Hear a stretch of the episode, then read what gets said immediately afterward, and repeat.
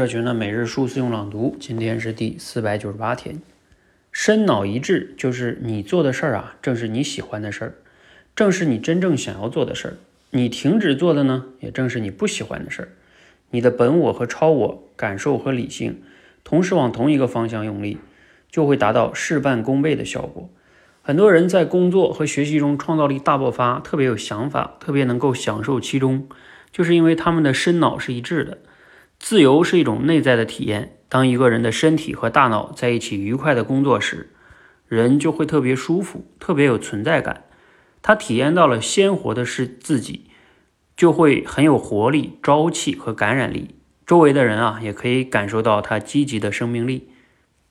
一个人如果自己在做什么，知道自己为什么要这么做，并且愿意坚持自己想做的，也能为自己想做的负责。我们就说啊，他获得了真正的自由，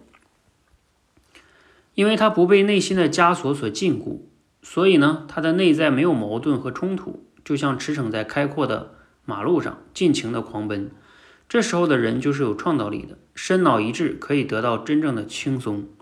当你听从内心感受的召唤，想做的时候做，不想做的时候不做，你就懂得了什么时候需要休息，什么时候可以放松。即使你的身体暂时会累。因为你知道这是你自己的选择和坚持，你的内心也是轻松的，因此自由也是轻松的，来自于养育你内心的小孩儿。这段话读起来好像挺绕哈，但是我觉得核心思想应该还是挺简单的，主要就是让我们去深脑一致啊，做自己真做真正想做的事儿，而不是说你做的是你觉得应该做的，但你又不想做，那就会很纠结、很内耗。而你真正的身脑一致呢，也会让你真正的体会到你的那种创造力，也会让你感受到自由。所谓的自由呢，就是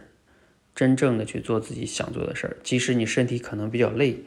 但是你依然是可能感觉心里边没有那么累哈，这个是很关键的。像我们有时候也会有反过来，就是其实你这一天没做什么，但是你的内心在纠结，在内耗，所以你也会很累。好，这个就是我们身脑一致的价值啊。那希望我们每个人呢都能去找到那些让我们身脑一致的事情，这样才能让自己